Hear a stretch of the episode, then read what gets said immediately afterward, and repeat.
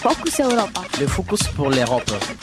Nachrichten aus Europa auf Radio Dreieckland. Herzlich willkommen zu den Fokus Europa Nachrichten am heutigen 27. Juni 2012. Nachdem ein türkisches Kampfflugzeug über internationalen Gewässern durch eine syrische Rakete abgeschossen wurde, verschärfte die Türkei die diplomatische Tonlage. Laut Meldungen von AFP sieht die türkische Regierung den Frieden in der Region bedroht auf Antrag der Türkei kamen deshalb am Dienstag die Botschafter der 28 NATO-Bündnisstaaten in Brüssel zusammen, über ein weiteres Vorgehen zu beraten. Nach dem Treffen erklärte NATO-Generalsekretär Andreas Fogh Rasmussen: „ Wir bewerten diesen Akt als nicht hinnehmbar und verurteilen ihn auf das Schärfste.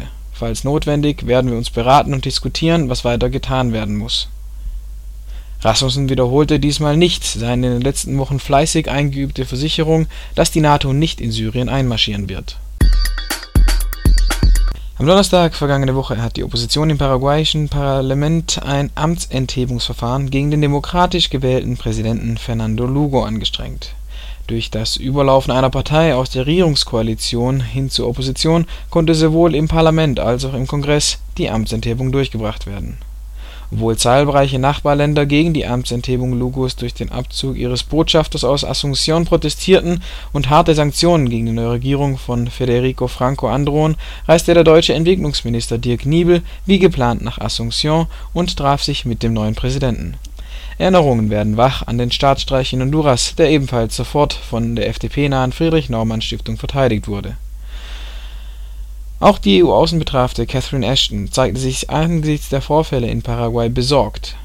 Der demokratische Wille in Paraguay müsse respektiert werden, forderte Ashton gestern laut einer Erklärung ihres Büros. Auch die Opposition im Bundestag kritisiert das Verhalten von Niebel. Zitat Paraguays Präsident Fernando Lugo ist erst wenige Stunden zuvor auf dubiose Weise seines Amts enthoben worden, als Entwicklungsminister Niebel bei seinem Staatsbesuch dem frisch gebackenen Nachrücker Federico Franco die Hand drückt und ihm Kontinuität in der Zusammenarbeit versichert. Das schreibt der Bundestagsabgeordnete Thilo Hoppe von Bündnis 90 Die Grünen in einer Pressemitteilung. Nun gesellt sich auch Zypern unter den kuscheligen Rettungsschirm zu den EU-Leidensgenossen aus Irland, Griechenland und Spanien. Die Wirtschaft Zyperns ist traditionell eng verflochten mit Athen und wird durch die anhaltende Krise der Hellenen mit in die Krise gerissen. Derweil schließt Italien dem ältesten Derweil schießt Italien dem ältesten Bankinstitut 2 Milliarden Euro zu, um dieses von der Insolvenz zu bewahren.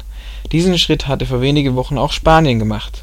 Heute bezahlt das Land auf der Iberischen Halbinsel so hohe Zinsen wie seit 1,5 Jahren nicht mehr Kurz vor dem bevorstehenden entscheidenden EU-Gipfel haben sich der EU-Ratspräsident und die Chefs der EU-Kommission (EZB und Eurogruppe) für eine Fiskal und Bankenunion ausgesprochen und damit den Druck auf Bundeskanzlerin Angela Merkel erhöht.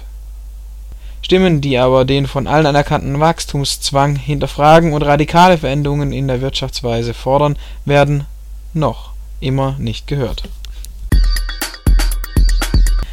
Mord, wenn niemand mehr hinguckt in der Baía de Guanabara im Staat Rio de Janeiro wurden zwei tote Fischer mit gefesselten Händen gefunden.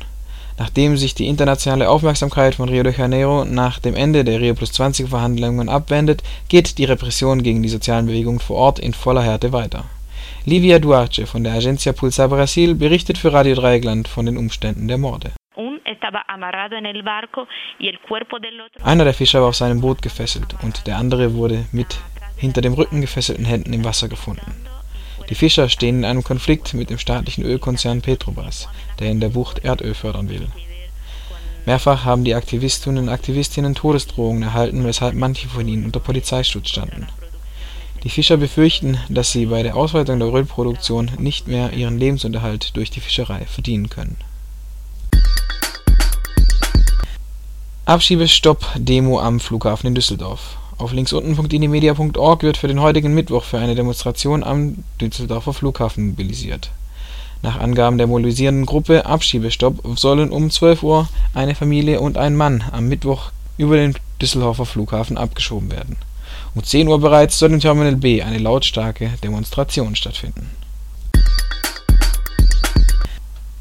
Und das war's auch mit den Nachrichten für Dienstag, den 27. Juni hier bei Fokus Europa und Radio Dreieckland.